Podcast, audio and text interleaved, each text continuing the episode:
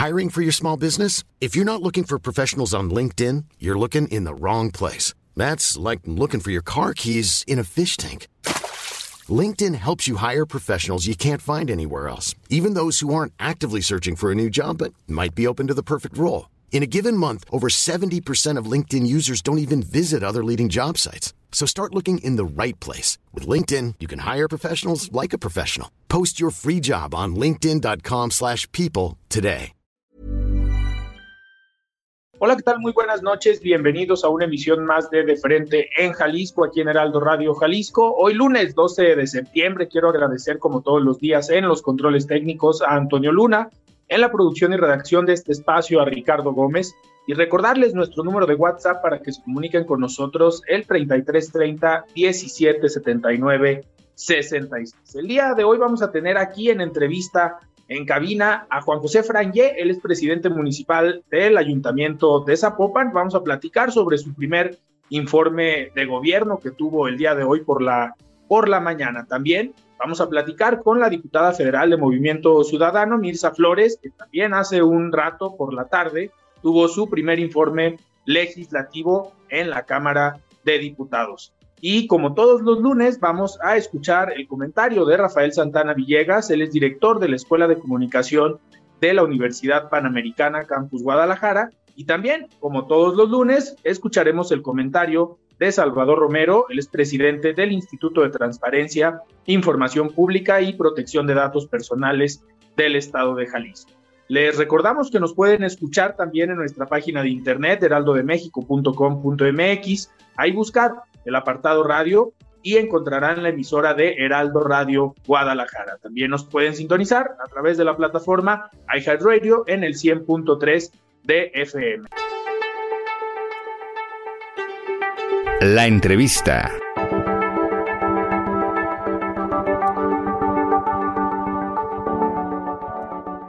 Muy bien, pues arrancamos esta entrevista con el alcalde de Zapopan, Juan José Frangé. Estimado Juan José, ¿cómo estás? Muy buenas noches. Bien, ¿y tú cómo estás? Gracias por recibirnos. Pues listos para platicar de lo que pasó el día de hoy. Hoy por la mañana tuviste tu informe, tu primer informe de gobierno, y me gustaría que nos platicaras, a lo mejor irnos un poquito en orden.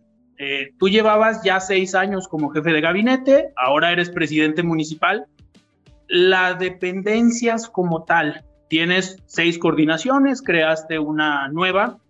Igual si nos podemos ir por coordinaciones para que nos digas cómo les fue en este primer año. Igual empezamos por la coordinación de servicios públicos. ¿Qué nos puedes decir? ¿Cómo van los servicios públicos en Zapopan? Bueno, mira, la verdad, primero muy contento por el informe, por este casi un año ya de trabajo y sobre todo el equipo, ¿no? El equipo es el que ha contado mucho, que me ha apoyado muchísimo en llevar a Zapopan a donde lo estamos llevando, ¿no? A donde estamos trabajando. Yo te diría, en servicios públicos, obviamente, tú sabes que es un, un área, una coordinación pesada. Yo te diría que en donde nosotros hemos, todavía nos falta trabajar más, hemos eh, comprado equipo, hemos reforzado lo que es aseo, lo que es este, el mejoramiento urbano, parques y jardines, camellones, donde no estamos todavía, que nos falta trabajar es en la parte de alumbrado y en la parte de pavimentación. Ya nos llegó una máquina nueva que compramos que costó cerca de 30 millones y esto nos va a permitir, obviamente, eh, arreglar muchas calles. Pero lo que estamos haciendo es que estamos lanzando ya un programa de obra pública que empezamos en octubre con casi mil, arriba de mil millones de pesos una obra multianual en puras calles. Estas calles llevan, son de concreto, eh, banquetas eh, este, con, inclusión, tienen este, cruceros, eh, crucero seguro, alumbrado, toda la electricidad por, abajo, este, accesibilidad universal. Y esto nos permite que ya después ir quitando, pues, el, quitando el pavimento, ¿no? Que es una problema que tienes que estarle dando mantenimiento constantemente. Eh, Juan José, dentro del área de servicios públicos tienen pues diferentes áreas como los mercados municipales, tienen también parques y jardines y ha sido un emblema desde la administración pasada, pero tú has llegado a reforzar esta parte. El tema de mercados municipales y también el tema de espacios públicos, la recuperación de los espacios públicos. ¿Qué nos puedes decir de esto? Mira, en lo que se refiere a mercados, ya básicamente nos queda por remodelar. Estamos ya empezando lo que es el mercado de Atemajac, que es el último que nos queda. Estamos ya negociando, viendo la posibilidad de hacer un estacionamiento con una coinversión con, pensiones del Estado. Estamos a punto, todavía no se define. En general hemos promovido mucho los los locales, tratando de llevar giros interesantes a los mercados, no el tradicional, no el que vende artículos electrónicos, sino cosas novedosas, sanas, eh, productos naturistas, vitaminas, todo este tipo de giros nuevos. Hemos metido mucho ya pegado pues servicios de salones de belleza, de uñas, servicios para las mujeres, ¿no? En el, en el caso de parques y jardines, recordemos que tenemos más de 1.200 parques en Zapopan y tenemos kilómetros de camellones. ¿Qué hicimos? Este, contratamos compañías que nos apoyaron. Solos no podemos con el personal, y obviamente nos sale mucho más económico. Eh, como tú sabes, en las prestaciones muchas veces del capítulo 1000 es mucho más alto y lo que estamos haciendo es contratando compañías especialistas en camellones y parques. Eh, yéndonos a otro, otra de las coordinaciones que también ha tenido bastante impulso es la coordinación de desarrollo económico. Tú vienes del sector empresarial, entiendes esta parte de empezar un negocio. Digo, fuiste presidente de Coparmex, pero empezaste con un negocio desde que eras muy joven. ¿Qué han hecho en la coordinación de desarrollo económico para pues, potencializar esta derrama económica que está en Zapopan, no lo podemos negar, Zapopan es uno de los municipios con mayor ingreso, con mayor derrama económica, pero si tuvieras que destacar algunos programas de esta coordinación que han implementado en este primer año, ¿qué nos dirías? Mira, yo, te diría que lo más importante, lo primero es los 500 millones de pesos que se dieron a créditos, pero créditos con piso parejo, ¿no? Desde tianguis, mercados, micro, pequeños empresarios, jefas de familia, que tenían mujeres que tenían su propio negocio. Este, yo creo que ese es uno de los aspectos que más ha ayudado. Y una buena noticia, pues o sea, el 50% del empleo que se genera en el estado de Jalisco, ya llegamos a 450 mil empleos en Zapopan, ¿no? Entonces, ¿qué quiere decir? Antes de la pandemia ya superamos la cifra. ¿Por qué? Porque también la, la coordinación de promoción económica tiene en la mente el cómo sí darle todas las facilidades al empresario a que invierta en Zapopan. Esto nos ha permitido pues ese crecimiento. Por otro lado, este, yo creo que otra de las partes importantes es todo lo que se ha trabajado con las academias, con las mujeres, las mujeres que empiezan a crear su propio negocio, toman sus cursos en las academias de pastelería, de florería, de joyería, y obviamente también se les presta dinero a tasa cero a 36 meses y esto empieza a crear una cadena de, productividad económica, ¿no? Entonces, eh, yo creo que yo te diría son la otra de las partes que también creo firmemente es todo el apoyo que se está dando con retos a Popan. Entonces, esos programas que estamos apoyando para que abran su propio negocio. O sea, las empresas no tienen para cachar a tanta gente y pues obviamente esto nos permite de alguna manera eh, que hagan su, propio, su propia empresa. También promoción económica le toca manejar lo que son las becas universitarias. Muchísima gente no sale en las listas de la Universidad del Estado y obviamente pues eh, dejan de estudiar los jóvenes.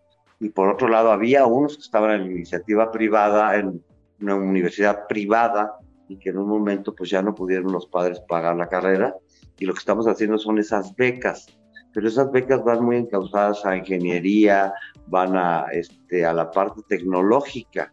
Que son las carreras que están demandando las mismas empresas y obviamente esto nos ha permitido pues tener esa facilidad. Otra más es la de las 3.000 becas en inglés, que ya pasamos las 2.000 que están en el Prolex, obviamente eh, 3.000 becas para que los jóvenes porque antes de preguntarte tu nombre, cuando te contratan, te preguntan si sabes hablar inglés o no. Entonces, yo creo que son los proyectos más importantes. Hay otro muy importante que lo está operando promoción, y, eh, promoción económica y combate a la desigualdad, que son las bibliotecas itinerantes. Son unos trailers donde vienen, eh, donde van de colonia en colonia recorriendo y donde pues tienen sus computadoras para darles clases a, los niños, a las niñas, y esto pues, permite que eh, eh, estén cerca de la tecnología, y habrá sido un, gran éxito también que este tema nos lo diste como primicia aquí en Heraldo Radio cuando ibas a hacer el lanzamiento de estas bibliotecas móviles. Juan José, otro de los temas que caracteriza a Zapopan es esta, que es un municipio desigual, pero ¿a qué me refiero con desigual? Tienes polos de desarrollo económico muy interesantes en el tema tecnológico, pero también tienes una fuerza eh, bastante, bastante importante en el tema agropecuario. ¿Qué están haciendo también en esta parte del desarrollo agropecuario? Mira, este, definitivamente otro éxito de esta coordinación ha sido el apoyo al agro, ¿no? Este, triplicamos básicamente el presupuesto de apoyo al agro con maquinaria, con este financiamiento y además con instrumentos ya nuevos tecnológicos, por ejemplo, se metió los drones para fumigar, se metió fertilizantes, los apoyamos, tú sabes que con la pandemia se viene una crisis de los fertilizantes, son los precios altísimos. Entonces, hoy por hoy, te lo puedo asegurar que toda nuestra gente que está en el lago está muy contenta porque realmente estamos queriendo volver a la esencia de, de que es Zapopan, ¿no? Hay mucha gente que siembra nopal, maíz, este, y todo esto, y con este apoyo, pues eh, compramos maquinaria por un millón de dólares casi, esa maquinaria eh, saca cosechas para los caminos, y todo esto les ayuda muchísimo a toda la cultura. Este, este proceso, por ejemplo, de la maquinaria que ustedes adquieren, ¿por medio de quién la utilizan? ¿Los ejidatarios, las mismas comunidades rurales? Se acercan, ustedes tienen programas. La coordina, promoción, tenemos una dirección agropecuaria y que depende de la coordinación de promoción económica y ellos hacen sus programas de trabajo de acuerdo a las necesidades que tenga cada uno de los agricultores. Perfecto. Juan José, otro de los temas, bueno, otra de las coordinaciones que fue la que creaste, eh, la de cercanía ciudadana. Ya estuvo aquí con nosotros también Isaura Amador, la coordinadora, eh, platicándonos de cómo, pues, cómo era este trabajo diario. Tú eres un presidente también que anda en la calle, eh, como jefe de gabinete te tocó estar seis años en la oficina y ahora como presidente municipal, pues también andas en la calle, te estás ensuciando los zapatos y esta coordinación es con la que al menos en redes sociales te vemos muy seguido.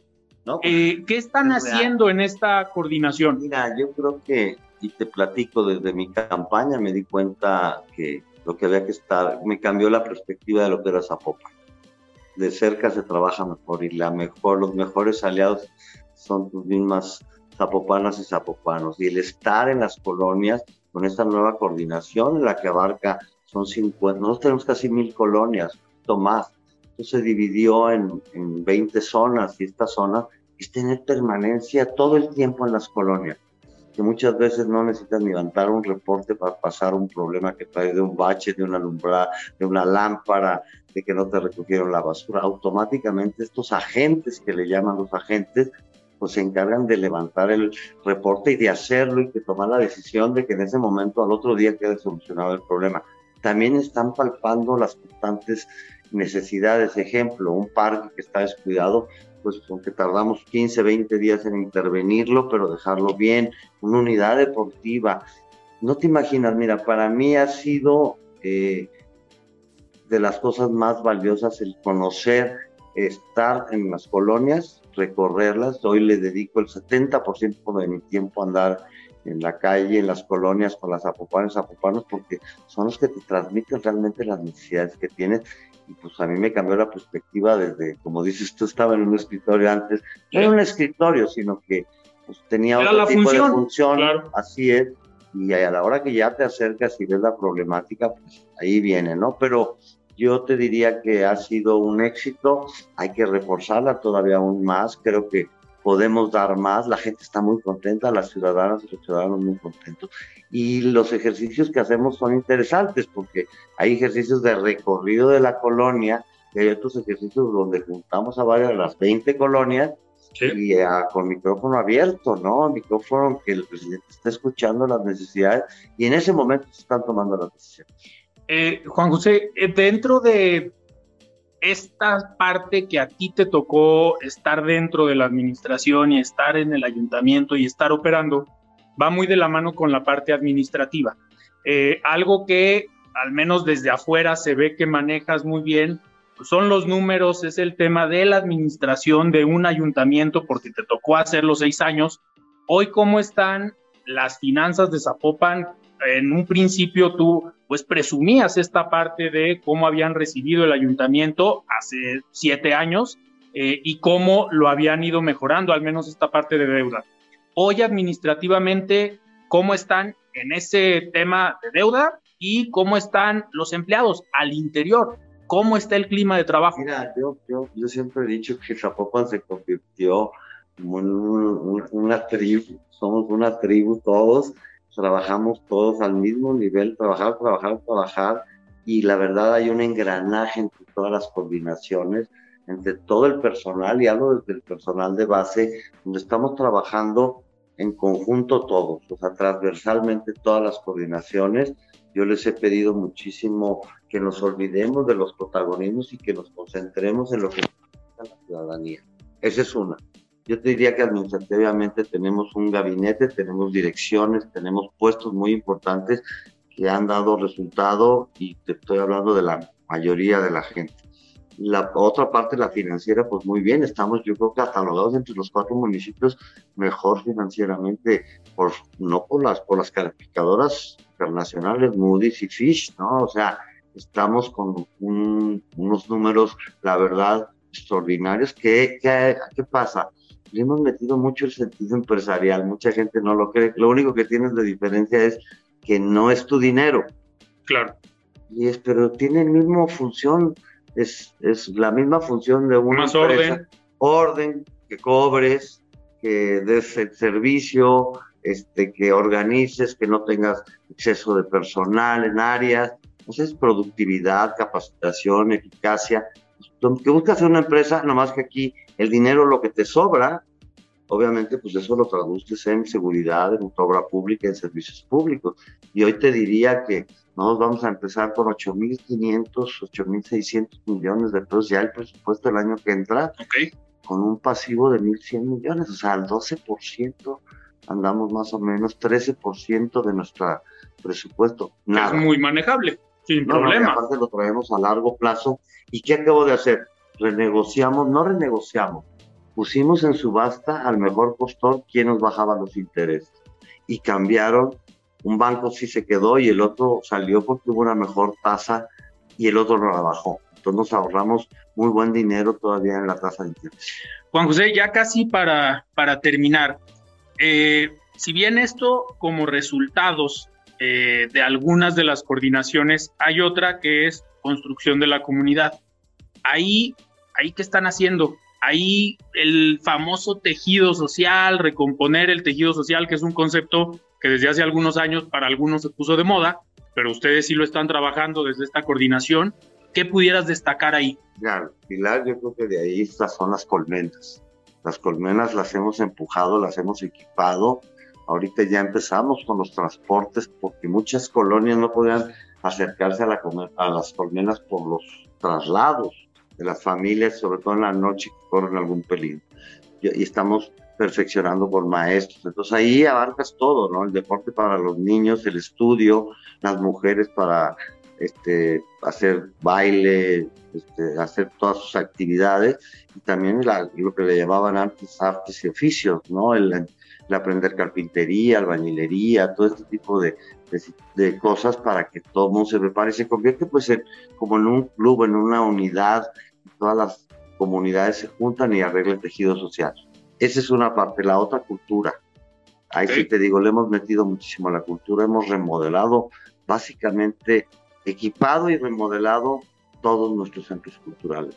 Yo creo que el presupuesto de cultura se fue 10 veces más de lo que teníamos. Siempre tenemos eventos en los centros culturales, porque ya que los remodelas, realmente va más gente, asiste más gente y pues la estamos constantemente. Hoy el Parque de la Ciudad de las Niñas, donde fue hoy el informe, que por eso mismo lo hicimos aquí, porque somos la ciudad de las niñas y de los niños, pues eh, está cada día con mayor afluencia constantemente y buscando actividades culturales. La misma presidencia municipal lo vemos, hoy estamos viendo exposiciones, este, tenemos lo del Museo del Más Nuevo que viene, que lo acabo de mencionar, donde ya vamos a tener un museo del más de 4.500 metros, aparte del anterior. ¿En dónde va a estar este museo? Ahí, en, en América y Hidalgo, la pura esquina. Ahí va a estar el Museo del Más, eh, traemos, vamos a, está el Museo de Arevalo, traemos este, también la Casa del Autor, que queremos, y ahora la presidencia ya está vacía, ya el, el, Cabildo aceptó el vocacionamiento que va a ser cultural, y estamos en el proceso de saber si va a ser una pinacoteca, si va a ser un este, de antropología, de, este, de la, la, historia de Zapopan, todavía estamos en ese proceso. Juan José, y a ver, ya hablamos a lo mejor de los logros. Si tuvieras que mencionar después de un año de trabajo pendientes, los temas que tú dices hoy, en esto nos falta, en esto tenemos que reforzar, qué es lo que sigue para este segundo año, que todavía no nos preocupamos por el tema electoral. No, no, no, no, para nada, ni pensar en el tema electoral. Yo te diría que de, las, de lo que a nosotros nos ha fallado más este, es gran parte en lo que es eh, servicios públicos, alumbrado, es donde tenemos un cuello de botella ahí, porque tú sabes que hay una historia alumbrado en Zapopan. Es todo un tema. Todo un tema. Eh, ese sería uno. Yo te diría que otro de los temas es que eh, tenemos que tenemos todavía mucha, la extensión de Zapopan es muy grande, seis veces más grande que Guadalajara, entonces tenemos que ir cubriendo muchas necesidades que existen, sobre todo en colonias, en zonas rurales que no tienen el acceso a servicios médicos. Por ejemplo, tenemos pensado abrir Cruz Verde, un centro cultural hacia el sur. O sea, tenemos que ir acercando todo este tipo de cosas que teníamos de este lado, ahora de aquel lado. Entonces, estamos trabajando en eso. Yo creo que es parte del mismo proceso. Recordemos que hicimos muchísimos compromisos de campaña y pues lo estamos cumpliendo, pero es demasiado y, lo vamos a, a, tratar de sacar adelante todos esos compromisos que hicimos. Pero yo, yo te diría, el alumbrado para mí es, ha sido el dolorcito de cabeza y obviamente el... Los baches. Te podría decir los baches, pero esto se viene ya arreglando, esto ya hay una toma de decisión ya autorizada de un presupuesto multianual de calles. Esto nos va a venir a, a, bajar el, el, problema de, del pavimento, ¿no? No lo veo como un problema que pueda continuar. El otro, a lo mejor tenemos que meterle más velocidad. Y otra de las cosas, bueno, ir fortaleciendo aún más, que vienen cosas muy buenas en seguridad, por lo que es el stand de tiro, la academia de policía que se va a construir, el stand eh, las patrullas que nos están llegando, que ahorita es un problema por los chips famosos que no les llega a las agencias. Este, están por llegarnos ahorita las 100 patrullas, como lo anuncié el día de hoy, este, y vamos por este, de cuatro, vamos 300 vehículos más para terminar la administración. Hacer ya casi mil vehículos este, en, la, en policía. La otra es el, el suplir a, el meter más elementos policíacos y también viene acompañado de un equipo que es un escuadrón de drones que nosotros tenemos dividido en cinco secciones Zapopan y son seis drones que nos van a ayudar a tener una reacción más rápida para cualquier problema que haya. Juan José, si tuvieras que definir en una palabra a Zapopan, ¿cómo lo definirías? Un municipio que es un ejemplo. Muy bien, muchísimas gracias Juan José Frangé por estar aquí en De Frente Jalisco. Gracias, muy amable y saludos a tu auditorio. Muy bien, vamos a un corte y regresamos con la diputada federal Mirza Flores. Mirza Flores. La voz de los expertos.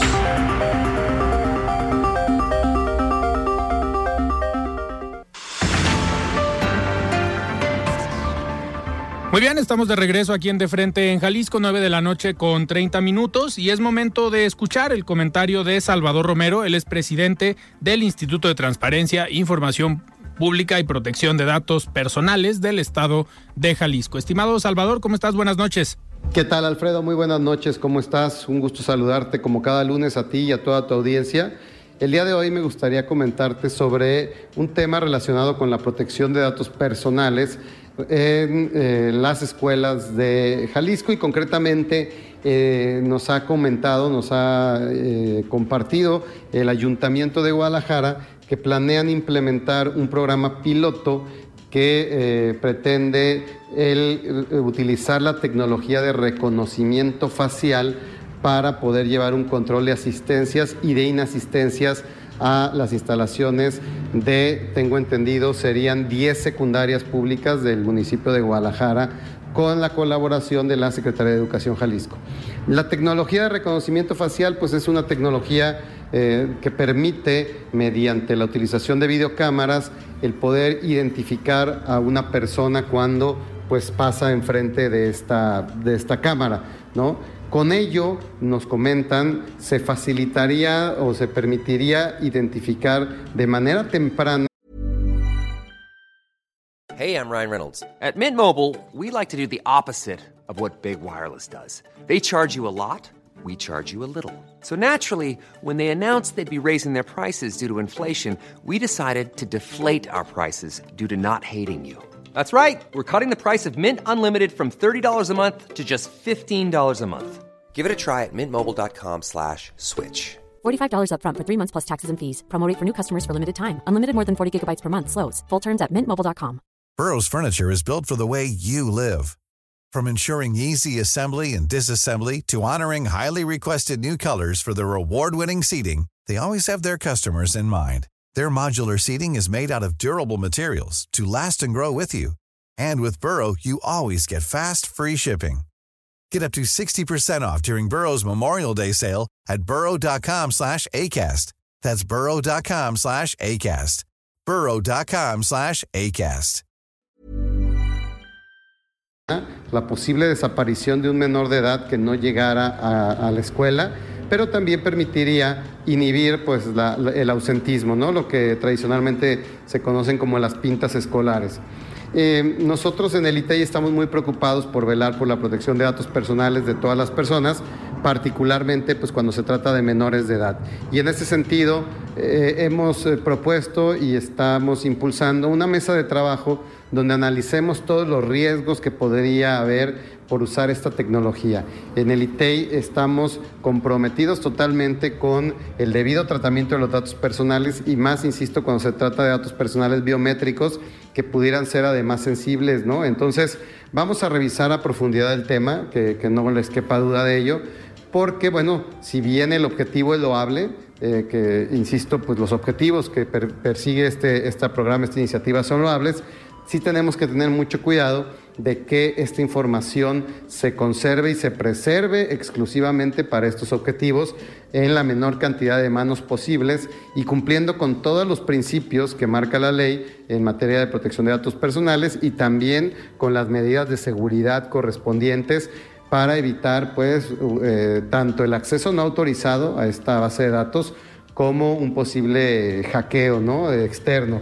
Y también queremos conocer pues la postura de los padres y de las madres, ¿no? Este, que, eh, decidan participar en este programa, porque también hay que recalcar que es muy importante que como se trataría de menores de edad, tiene que haber una autorización expresa del padre, madre o tutor de cada uno de ellos para poder utilizar su rostro en esta iniciativa, en este programa este, que pretende, insisto, llevar un control mucho más eh, puntual de eh, quienes eh, llegan y quienes no llegan en un momento dado a una secundaria este, pública aquí en, Jalisco.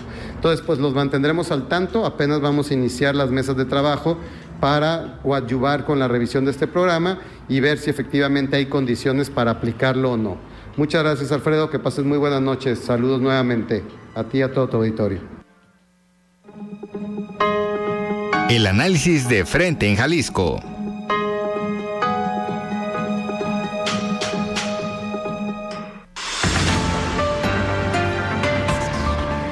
Muchísimas gracias, Salvador, por este comentario. Estamos a unos minutos de empezar la entrevista con la diputada federal Mirza Flores, diputada por Movimiento Ciudadano, que hace unos momentos tuvo su informe legislativo y esta semana eh, pues va a ser una semana muy activa en cuestión de informes tanto de gobierno de los presidentes municipales como de informes legislativos con los diputados tanto federales, eh, principalmente con los diputados federales. El día de hoy tuvo eh, su informe el presidente municipal de Zapopan, la presidenta municipal de Tlaquepaque, y también hoy por la tarde tuvo su informe legislativo la diputada federal Mirza Flores, a quien tenemos aquí en cabina y me da muchísimo gusto recibirla. Estimada Mirza, ¿cómo estás? Muy buenas noches. Alfredo, querido, muy buenas noches. Muchas gracias a ti, a todo tu equipo, pero sobre todo a tu público que esta noche nos escucha. Pues mucho de qué platicar. Fue un año legislativo eh, bastante, bastante fuerte, bastante pesado para ustedes como diputados federales, principalmente por el rol que les toca jugar como oposición en la Cámara de Diputados.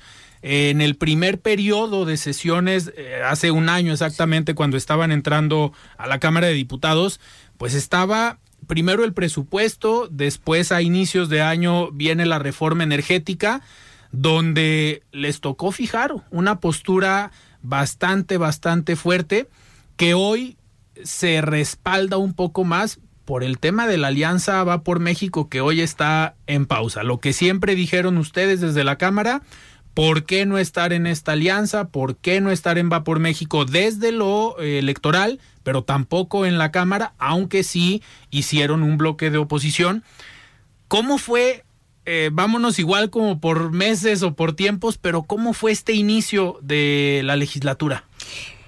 Fíjate, Alfredo, que los inicios siempre son muy atropellados, porque lo primero con lo que llegas es tienes que votar la ley de ingresos, la miscelánea fiscal y el presupuesto de egresos de la federación. Esto es en, en buen español el dinero que va a entrar al país, a las arcas del país, y, este dinero cómo se va a gastar, cómo se va a distribuir, cómo se va a distribuir la riqueza. Nosotros desde que llegamos a la Cámara de Diputados tenemos muy claro que lo que teníamos que hacer era ir a representar a Jalisco, defender a Jalisco y defender a México, tratar los temas que a la República le importan, que eh, como el tema del reparto, desde Jalisco lo advertimos. Sí como los estados que más aportan a la federación son los más castigados. Por ejemplo, Jalisco. Jalisco aporta 8 de cada 100 pesos que recibe la federación en todo el país. Sí. De esos 8 pesos, solamente regresan un peso 80 centavos. Ok. Esto representa un castigo porque no solamente es que regrese muy poco, es cómo se empobrecen los municipios, la obra pública, los temas de salud, educación, seguridad. No es un asunto sencillo decir que eh, castigan a Jalisco porque tiene muchos recursos y que se vayan a otro estado, cuando Jalisco tiene problemáticas propias que deben de ser atendidas, que la gente está esperando que con mucha emergencia se resuelvan. Entonces, bueno, eso lo tenemos claro. Levantamos la voz los diputados federales en relación a este presupuesto de egresos de la federación. En mi caso, no solamente eh, hice hincapié en el tema del pacto fiscal, este, este, este, nuevo acuerdo fiscal que Jalisco está proponiendo, sino que el anexo 13, que es una política pública nacional del Plan Nacional de Desarrollo, que se llama, se llama erogaciones para la igualdad entre mujeres y hombres. Este presupuesto se creó para reducir las brechas de desigualdad y de pobreza de las mujeres, así como de violencia. Y hoy por hoy, la cuarta transformación, el 86% de ese presupuesto que, se que estaba destinado a niñas y mujeres se reparte en sus problemas emblema, o sea, en, en sus programas más emblemáticos. Lo cual, pues, nosotros levantamos la voz diciendo que eso era una simulación.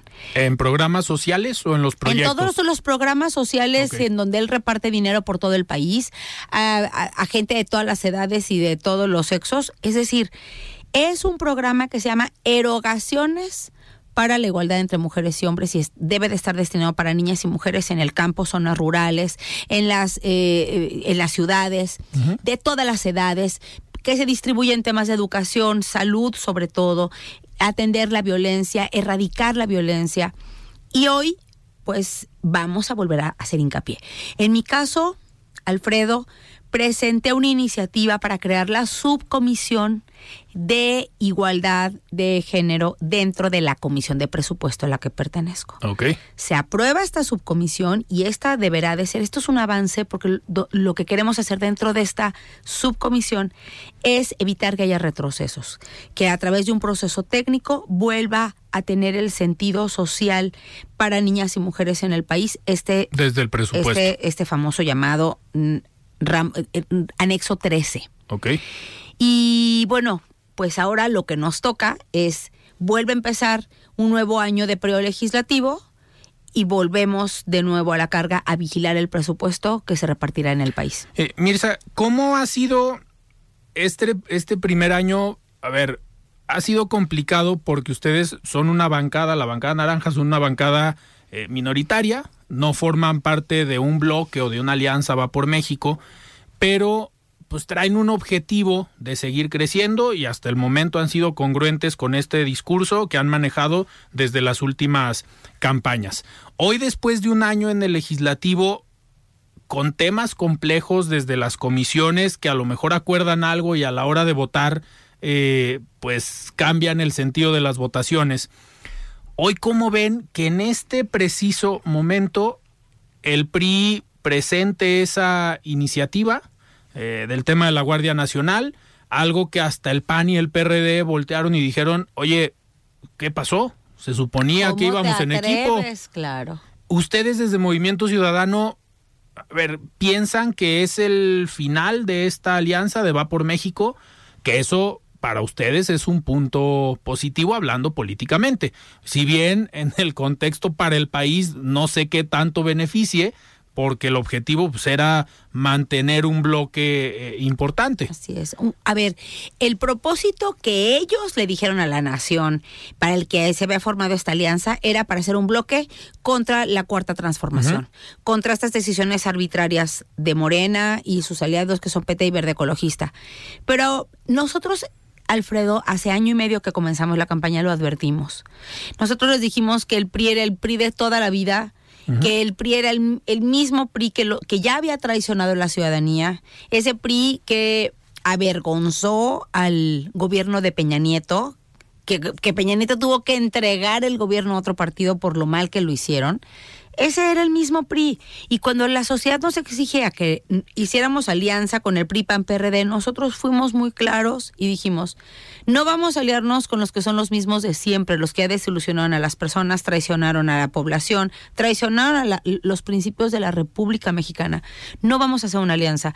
Manuel Romo, nuestro coordinador eh, estatal de Movimiento Ciudadano, tiene una frase que me gusta muchísimo porque contextualiza perfectamente el, este caso. Y él lo que dice es, Movimiento Ciudadano no está dispuesto a amarrarse a una piedra que está debajo del mar. Y es que es, es cierto, es decir, el PRI ya no va a crecer más de lo que ya de lo que ya está, el PAN tampoco va a crecer más de lo que ya tiene y el PRD menos. Y Movimiento Ciudadano es el único partido en el país que está en crecimiento. Algunos podrán pensar que está en crecimiento muy lento, que que, creen- que, que somos un partido chiquito. No es cierto. Somos un partido que gobierna a los dos estados más importantes del país, que es Jalisco y Nuevo León. Tenemos diputados federales, tenemos alcaldes en todo el país, es decir, estamos creciendo. Sí. Y aquí la reflexión es, ahora que el PRI mostró su verdadera cara, ya que sintió que se pues las amenazas que podían hacerles daño a algunos de sus presión del integrantes, desafuero. esta presión del desafuero, de perseguir eh, estos estos delitos por los que están investigando al coordinador, pues sacó el cobre que ya todos sabemos y una vez más, Movimiento Ciudadano volvemos a reafirmar, no nos vamos a amarrar a una piedra que está debajo del mar. Vamos a seguir creciendo y vamos a seguir representando las causas de los ciudadanos. Aparte, hemos sido una oposición muy responsable, somos una oposición respetuosa. Somos la bancada... Crítica, pero respetuosa. Ah, pero Claro. somos muy respetuosos. Tú no sabes, Alfredo, y, y el público lo que es estar dentro de la Cámara de Diputados en un día de sesiones normal. Cómo recibimos insultos, denostaciones, gritos, rechiflas. Y nosotros nos paramos en tribuna hablamos fuerte a la nación, pero no contestamos los insultos y no nos eh, metemos a esta dinámica de denostación y de agresión entre compañeros eh, en, Eh, la, en la Cámara. Esa pudiera ser también lamentable una de las características de este primer año, ¿no? De sesiones. muchos insultos, muchas majaderías, este parece más mercado la Cámara de Diputados que una que una sala de sesiones de representantes del país. Nuestra oposición ha sido muy firme, nuestras agendas son muy claras, son con el medio ambiente, apuesta por las energías limpias, en- en renovables y sustentables, movilidad, una movilidad mucho más eficiente para todo el país, más respetuosa, más en donde se ponga a las personas al centro, sus causas al frente, más en donde pongamos al peatón, al ciclista, al trans- la inversión a transporte público. Esas han sido nuestras apuestas de política para las ciudades.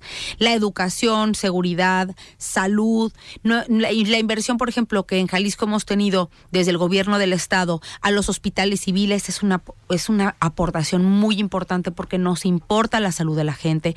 A los hospitales regionales que se están construyendo, unos están ya en vías de terminarse, otros están iniciando. Por ejemplo, en Tequila es increíble que no hubiera un hospital regional. Hoy es- se está construyendo un hospital regional. Como diría el gobernador, obras son amores y no buenas razones. Entonces, volviendo a la Cámara de Diputados y al papel que tenemos los diputados y diputadas de la bancada naranja, es una oposición muy clara, oposición respetuosa, somos la oposición más eficiente y trabajadora. Tenemos cuatro veces más iniciativas los diputados de Movimiento Ciudadano que el resto de la banca, de, de todas las bancadas. Somos una, una bancada muy alegre y esto nos permite ser muy eficientes al momento de trabajar, que nuestras propuestas son eh, pues muy representativas de lo que la gente quiere en las calles. Claro. Y de eso nos sentimos muy orgullosos, Alfredo. Eh, Mirza, a ver, este último tema que, bueno, comentaste ahorita, una problemática en seguridad. Hoy está el debate. Eh, en la Cámara de Diputados vimos la semana pasada esta sesión de 16 horas, donde se repite lo que vimos durante el primer periodo de sesiones, estas sesiones largas, maratónicas en la madrugada, donde PAN, PRD y Movimiento Ciudadano decían no a ciertas cosas, proponiendo algunos puntos o algunas reservas, y por otro lado Morena, Verde y PT diciendo esas no pasan y lo que pasa es lo de nosotros. ¿Crees que esa dinámica va a ser la que siga ahora para este siguiente año? Perdón que ya hablamos un poquito del informe, de los temas, pero ¿qué viene para este segundo año? Yo creo que no hay sorpresas. Van a seguir siendo eh, la misma mayoría arbitraria, una mayoría que funciona a capricho del presidente de la República, con ocurrencias, con eh, mentiras, le mienten mucho a las personas. Vemos un país que tuvo un aumento considerable de la pobreza, y eso nos indica que no va por buen camino las, ni las finanzas ni las acciones del gobierno federal. Y lo que le tenemos que decir a la gente es que por favor se hagan responsables de sus empleados que somos nosotros. Nosotros somos los empleados del pueblo, pero el pueblo tiene que vigilar qué estamos haciendo. Y en la medida en la que el pueblo está informado y vigila a sus empleados, pues es en la misma medida en la que el pueblo, la gente, puede tomar mejores decisiones al momento de ejercer su voto. Tenemos un país con una riqueza democrática histórica, ejemplar para el mundo. Lo que tenemos que hacer es tener mucho más conciencia de Claro. qué está pasando en las cámaras. Es decir, pensar que los diputados y diputadas se levantan y se desocupan y no hacen nada. Algunos es- sí. Bueno, algunos sí, pero te voy a decir la verdad, Alfredo. Que la gente piense eso Sí. les, les quita la responsabilidad de estar cuidando qué está pasando en la Cámara de Diputados y en el Senado. Lo que ahí se vota es determinante para la vida de las personas en, en su En colonia, en lo individual, en su economía, salud, seguridad. ¿Por qué? Porque ahí se toman decisiones de cómo se reparte, por decir, el recurso para que eh, se elimine el presupuesto para el Seguro Popular. Eso al día siguiente a la gente le estaba afectando. Sí. Fueron Que se- 16 millones de personas, ¿no? Así Las es, que se quedaron 16 sin- millones de personas que se quedaron sin acceso a la salud. Que en la Cámara de Diputados estamos votando por la militarización del país. Eso de manera inmediata tiene repercusiones en la seguridad, porque nosotros en el Movimiento Ciudadano le hemos apostado a que se invierta en fortalecer a las policías locales Sí. y las policías municipales. Nosotros creemos que una policía fuerte, una, digamos, estas instituciones policiales, que un policía, que no es lo mismo la policía que el policía, que el policía de a pie, de bicicleta, de patrulla, tenga una seguridad social asegurada, un sueldo digno, un seguro de vida, Sí. uniformes dignos y completos, todo su equipamiento para poder salir a hacer su trabajo. Estamos hablando de un policía que si le cuidamos su vida, su integridad y a su familia, él va a salir a cuidar la vida y la integridad de todos los demás eh, habitantes de la, de, de la comunidad. Pero si al contrario empobrecemos a las policías y fortalecemos a la Guardia Nacional que pretende estar militarizada, eso no va a garantizar la paz. Claro. Suena, suena muy raro, ya para terminar, eh, estar en un país que la Secretaría de Seguridad Pública no va a tener policía.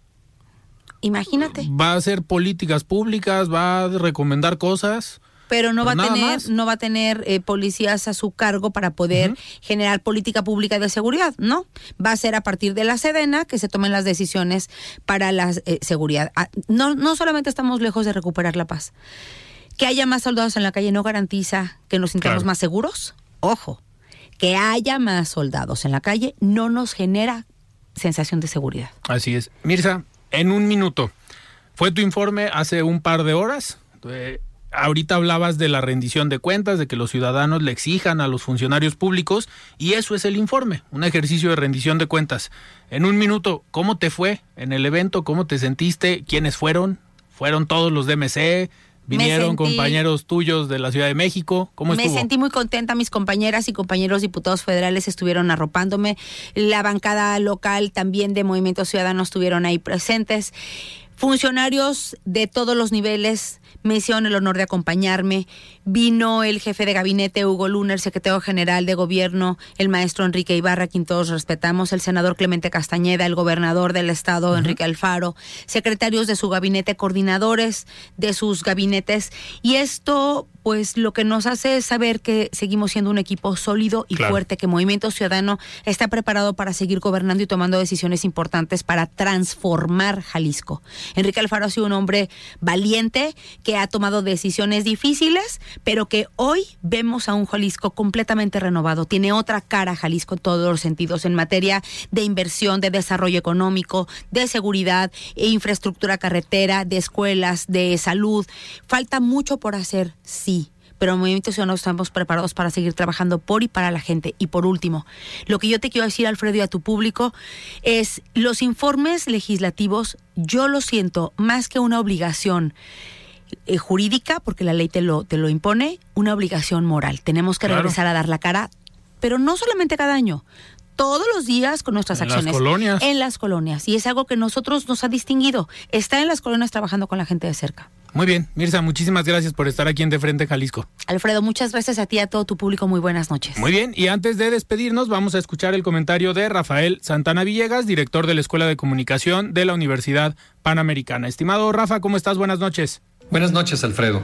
Te saludo con mucho gusto, al igual que a tu amable auditorio. Espero que todos hayan tenido un excelente inicio de semana.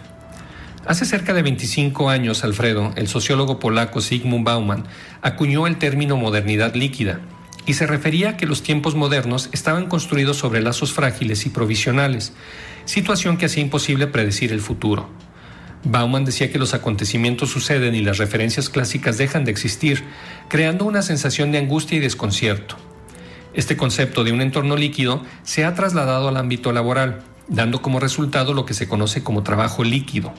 Y de eso quisiera hablarles esta noche, Alfredo, de los cambios que la tecnología y la pandemia han generado en la gestión del talento de las organizaciones. Ana Guzmán, quien es directora de inversiones de una agencia de valores llamada Portocolm AB, hace mención que estamos en un nuevo paradigma laboral llamado plantillas líquidas, es decir, profesionales con una mentalidad y unas habilidades cambiantes y flexibles en función de lo que exige el entorno. Y esto se agudiza por otra situación que plantea el periodista Miguel Ángel García Vega, y que se refiere a que por primera vez en la historia conviven cinco generaciones distintas en el trabajo. la generación silenciosa, los baby boomers, la generación X, los millennials y la generación Z.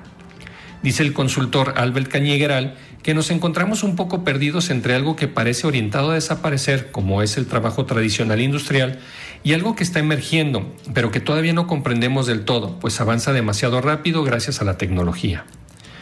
Como hemos dicho en ocasiones anteriores, todas las épocas presentan cambios. Lo que hace diferente a la nuestra es la rapidez con la que estos cambios se presentan y la necesidad que tenemos de adaptarnos lo antes posible a ellos. Una de las muestras que tenemos de lo anterior es el crecimiento notable de trabajadores independientes e incluso personas que deciden emprender sus propios negocios. El historiador Steve Gillon señala que antes de 1860 el grueso de la masa laboral se sostenía del autoempleo, pero que después empezó a disminuir conforme fueron constituyéndose las empresas y éstas requirieron mano de obra por lo que muchas personas fueron dejando la independencia y estuvieron dispuestos a someterse a los horarios y a las exigencias de las compañías, situación que ahora ya no gusta tanto a los jóvenes entre los 15 y los 25 años, que buscan espacios flexibles y acordes a sus intereses no solamente profesionales, sino personales y sociales, por lo que se vuelven profesionales líquidos cuya mentalidad y habilidades se adaptan en función de los cambios que se vayan presentando en el entorno. Miguel Ángel García Barros nos presenta una imagen futurista de un trabajo cuya naturaleza estará en constante cambio, con el crecimiento del trabajo híbrido, los cambios en los centros laborales y en las formas de interacción humana durante la jornada laboral. Ante ello, las nuevas condiciones exigirán resiliencia, tolerancia a la frustración, aprendizaje continuo, así como flexibilidad. Pero de igual manera será necesario establecer regulaciones adecuadas, así como un modelo distinto de supervisión, por lo que sin duda todavía hay un largo camino por delante. Hasta aquí mi comentario de esta noche, Alfredo. Te agradezco mucho tu atención y la de quienes nos escuchan. Les recuerdo que soy Rafael Santana y me encuentran en Twitter como arroba rsantana71 por si desean seguir la conversación. Les deseo una excelente noche y que pasen unas bonitas fiestas patrias. Muchísimas gracias, Rafa, por este comentario y nos despedimos. Mirza, si estuvo Juan José Fran ya en tu informe. Oye, sí, eh, estoy súper agradecida. Es que somos un gran equipo en Zapopan. Perfecto. Muy bien, yo soy Alfredo Ceja, nos despedimos. Muy buenas noches. Alfredo Ceja los espera de lunes a viernes a las 9 de la noche para que junto con los expertos y líderes de opinión analicen la noticia y a sus protagonistas. Esto fue De Frente en Jalisco, otra exclusiva de El Heraldo Radio. Radio. Hey, it's Danny Pellegrino from Everything Iconic. Ready to upgrade your style game without blowing your budget? Check out Quince. They've got all the good stuff shirts and polos, activewear, and fine leather goods, all at 50 to 80% less than other high end brands. And the best part? They're all about safe, ethical, and responsible manufacturing. Get that luxury vibe without the luxury price tag. Hit up quince.com slash upgrade for free shipping and 365 day returns on your next order. That's quince.com slash upgrade.